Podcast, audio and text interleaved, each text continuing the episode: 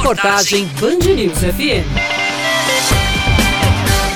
Nas eleições de 2018, o Nordeste liderou o ranking de denúncias sobre compra de votos feitas ao Tribunal Superior Eleitoral. O número corresponde a 36,7% do total registrado em todo o país. Na Paraíba foram mais de mil registros, o terceiro maior número da região. Com o objetivo de apurar as denúncias de corrupção nas eleições municipais deste ano, a Ordem dos Advogados do Brasil instalou um comitê contra o Caixa 2. Segundo a presidente da Comissão de Direito Eleitoral e Parlamentar da OAB, OAB Seccional Paraíba, Adriana Rodrigues. Segundo a presidente da Comissão de Direito Eleitoral e Parlamentar da OAB Seccional Paraíba, Adriana Rodrigues, o grupo que atua desde 2016 tem o objetivo de conscientizar o eleitor sobre a importância do voto. O da campanha é que voto não tem preço, e sim consequências. Então, por meio desse comitê, né, nós vamos, é, em parceria com o Ministério Público Eleitoral, com Arquidiocese da Paraíba e o TRE, funcionar como vetor para recebimento de denúncias. Então, a gente vai ter um hot site, um canal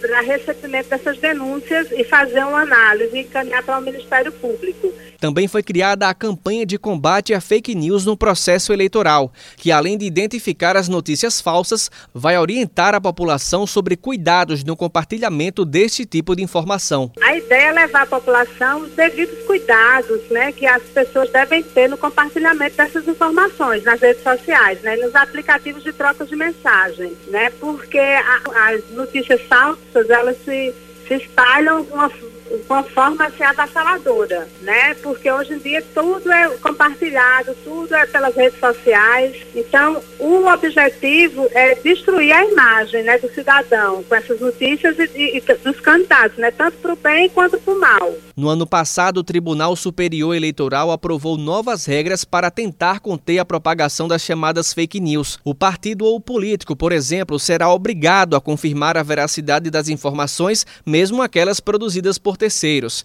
A resolução ainda prevê prisão ou multa para quem divulgar informações falsas ou promover calúnias.